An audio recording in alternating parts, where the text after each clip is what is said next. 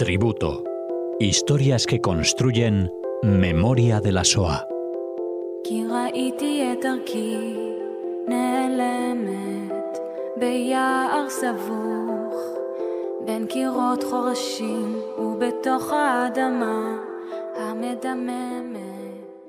Bienvenidos oyentes de Radio Sefarad a este tributo que Cecilia Levitt rinde cada semana aquí en Radio Sefarad. ¿Qué tal Cecilia? Hola Alex, buenas tardes. Bueno, gracias por acompañarnos de nuevo aquí en, tu programa en Radio Sefarad para hoy acercar eh, las figuras, porque tenemos un matrimonio en Beate y Serge Klarsfeld que protagonizan hoy este día tan, tan especial en memoria de las víctimas del Holocausto. Exactamente, hoy 27 de enero eh, voy a hablar de este matrimonio que para mí es un matrimonio inspirador, eh, matrimonio que luchó toda la vida y que sigue luchando eh, por los derechos humanos. Y yo los conocí hace muchísimo tiempo eh, a través de documentación y de cosas que ellos habían hecho, pero acaban de sacar su libro, se llama Memoria, son 668 páginas y han estado por primera vez en Madrid en el mes de julio pasado. Y fue para mí un honor ¿no? poderlos escuchar. Y hoy, ¿no? que es el Día Internacional de la Memoria de la Shoah y de la Prevención de los Crímenes contra la Humanidad, es para mí de verdad eh, un deber dar a conocer el trabajo de Beate y de Serge. Primero voy a contar quién es Beate. ¿no? Eh, Beate es alemana, ella nace en 1939, es hija de un alemán, eh, que es un, es un empleado de seguros que cuando Hitler sube al poder, eh, se va a afiliar al partido nazi como tantos otros. Eh, viven en un barrio residencial de Berlín, pero bueno, ahora en el 39 ya su padre, Kurt Kunzel, se incorpora a, a, la unidad del ejército, se alista a la Wehrmacht, que es el ejército alemán.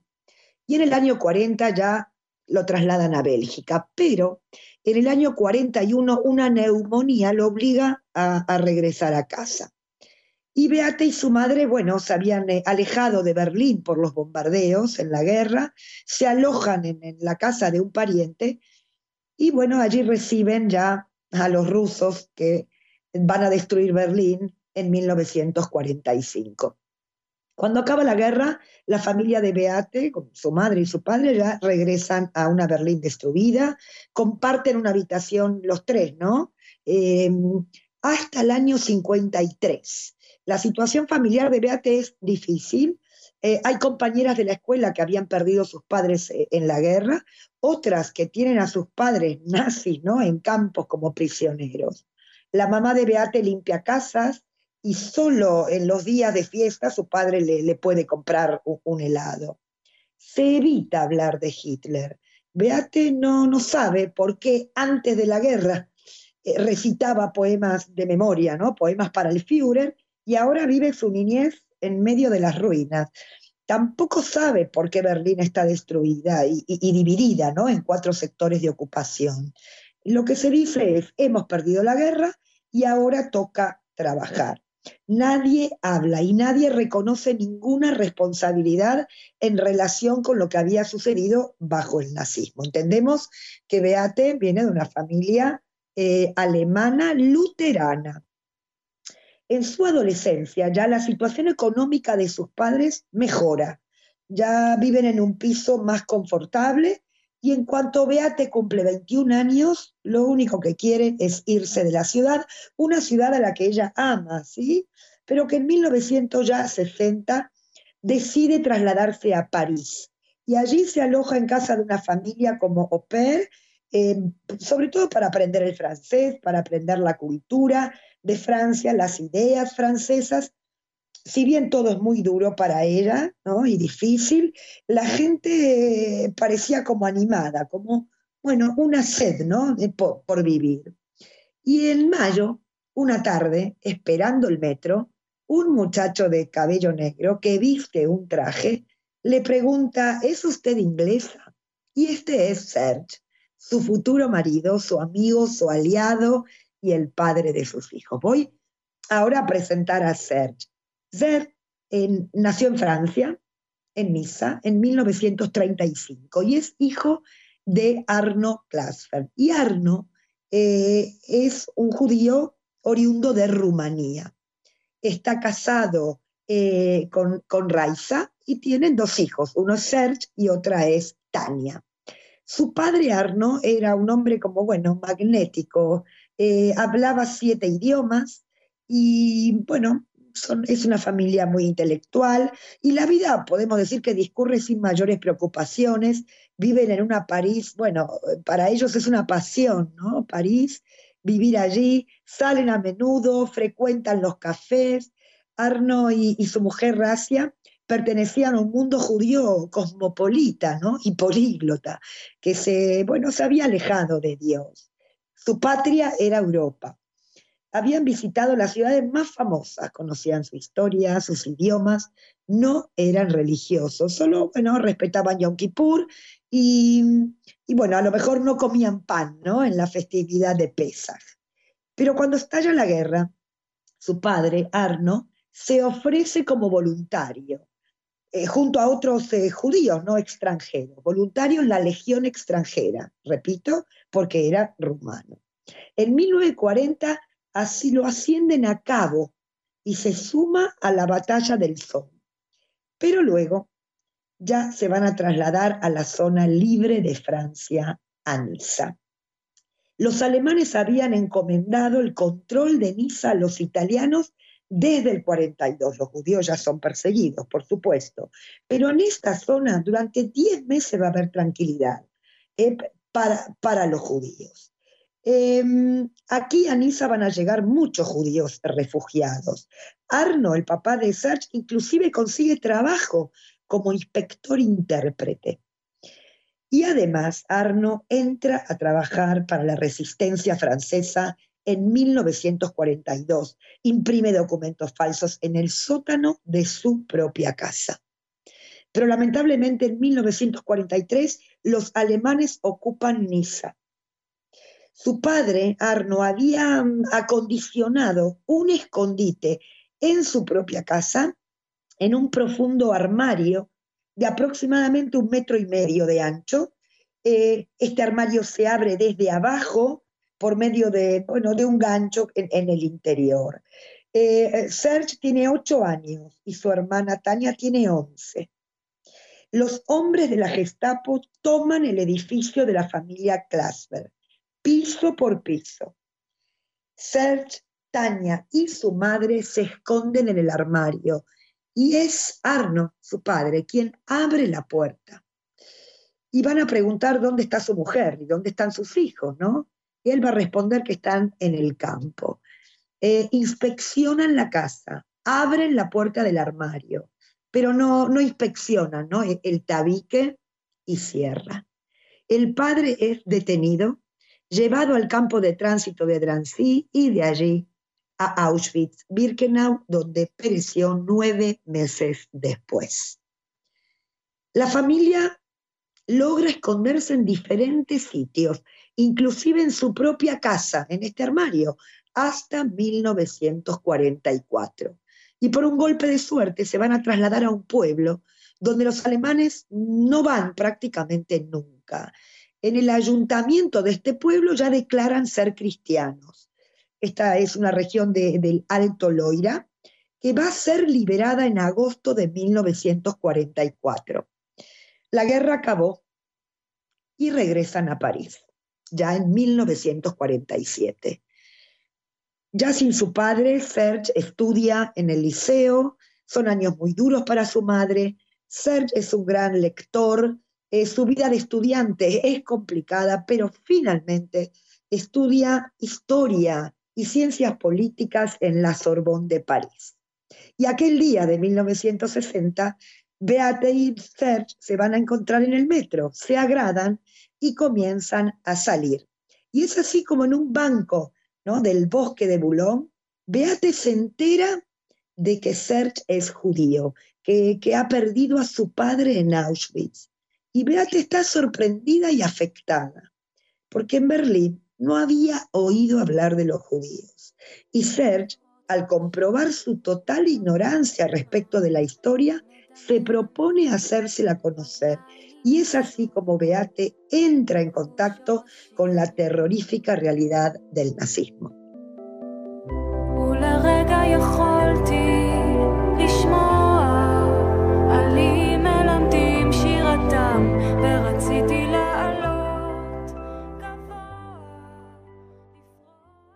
Tienes que potenciar tu vida, Beate, recrearla, participar en ella con conciencia, viviéndola, imponiéndote.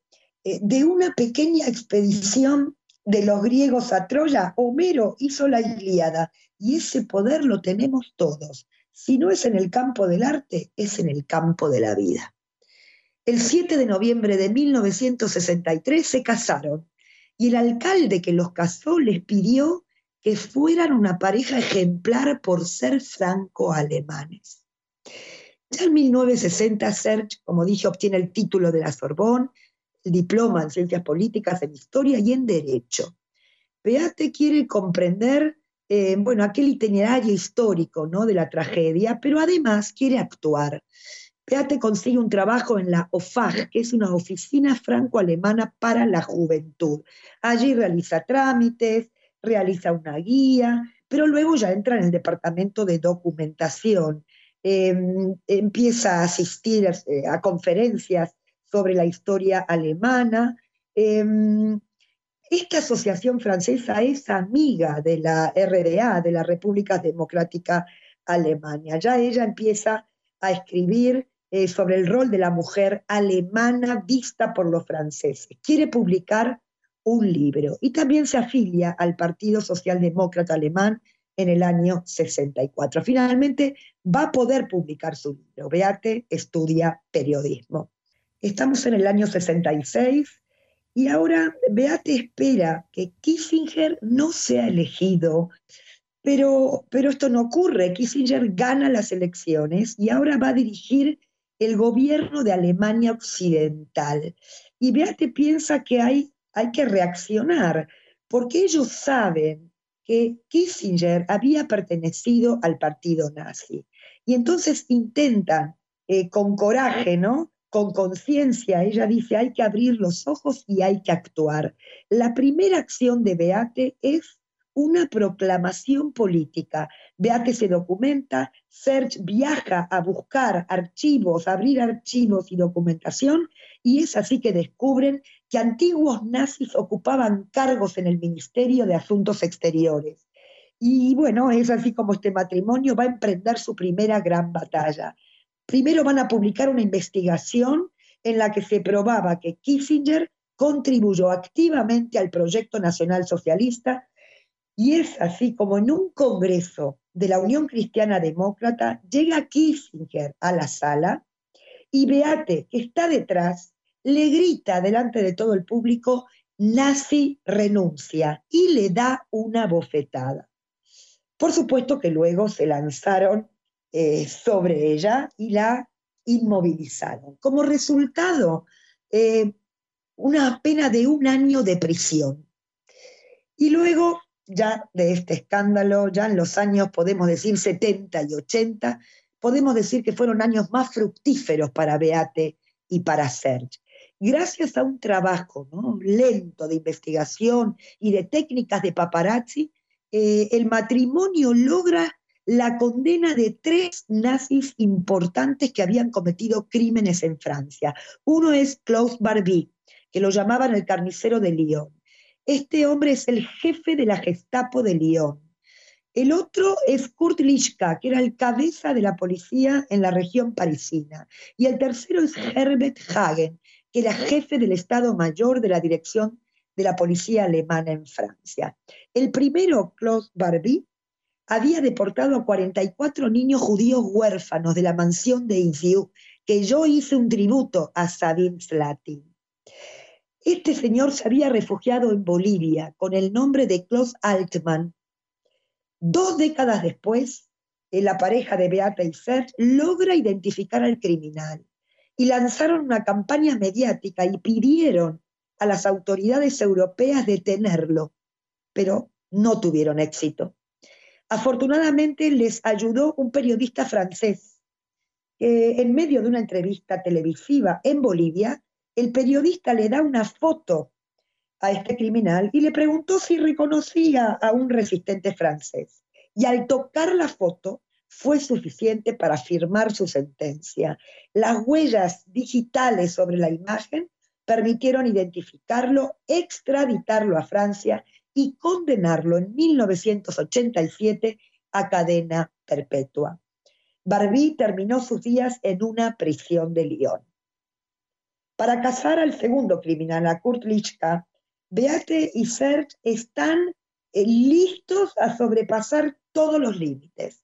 En 1971, con el fin de llevarlos al frente de los tribunales galos, planearon un secuestro en Colonia, en Alemania, donde trabajaba este, este criminal en una tienda de cereales. El 22 de marzo de ese año, acompañados de tres amigos, van a alquilar una Mercedes-Benz Coupé y se van a aparcar al frente de la estación del tranvía en la que este ex nazi se bajaba todas las tardes. A la fuerza intentaron meterlo en el coche, pero sus eh, un metro con 90 de estatura y sus 100 kilos de peso hicieron muy difícil la tarea. Y llegó la policía. Beate y Serge pagaron dos meses de cárcel por su intento fallido. Pero sus esfuerzos no, no fueron en vano, porque gracias a la mediatización, Lischka fue condenado a 10 años de cárcel en 1980. Y el tercero, el comandante Herbert Hagen, tampoco pudo escapar, porque la pareja lo filmó una mañana cuando salía de su piso. Él era director comercial de una empresa de aparatos eléctricos. Fue juzgado y sentenciado a 12 años de cárcel.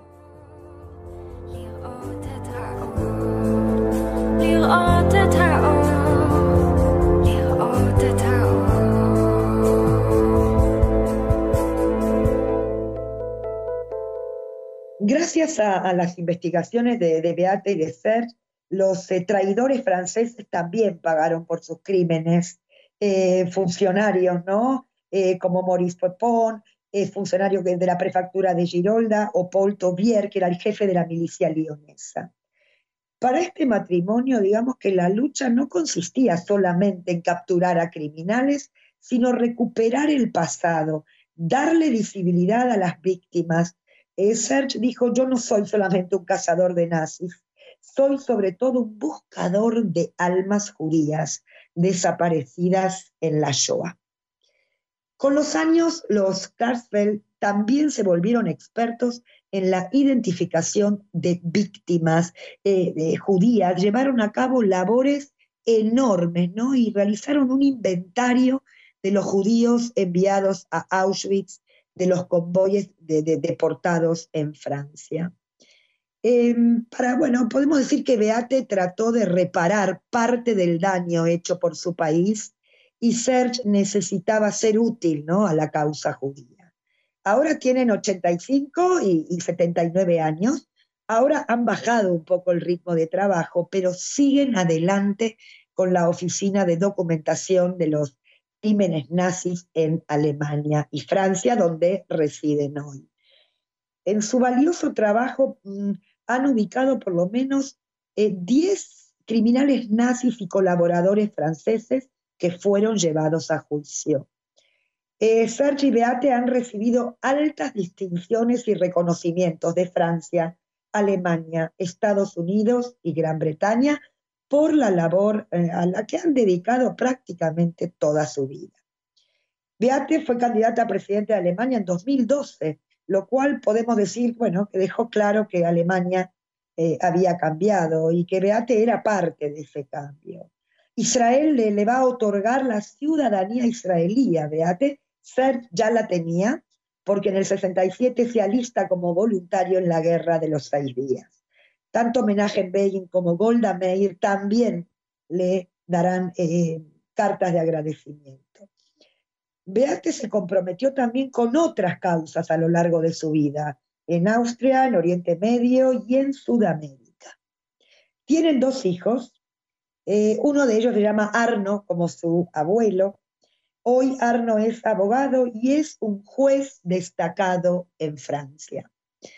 Beate y, y, viven hoy eh, en el mismo sitio, muy cerquita de aquella estación de metro donde se encontraron hace 55 años.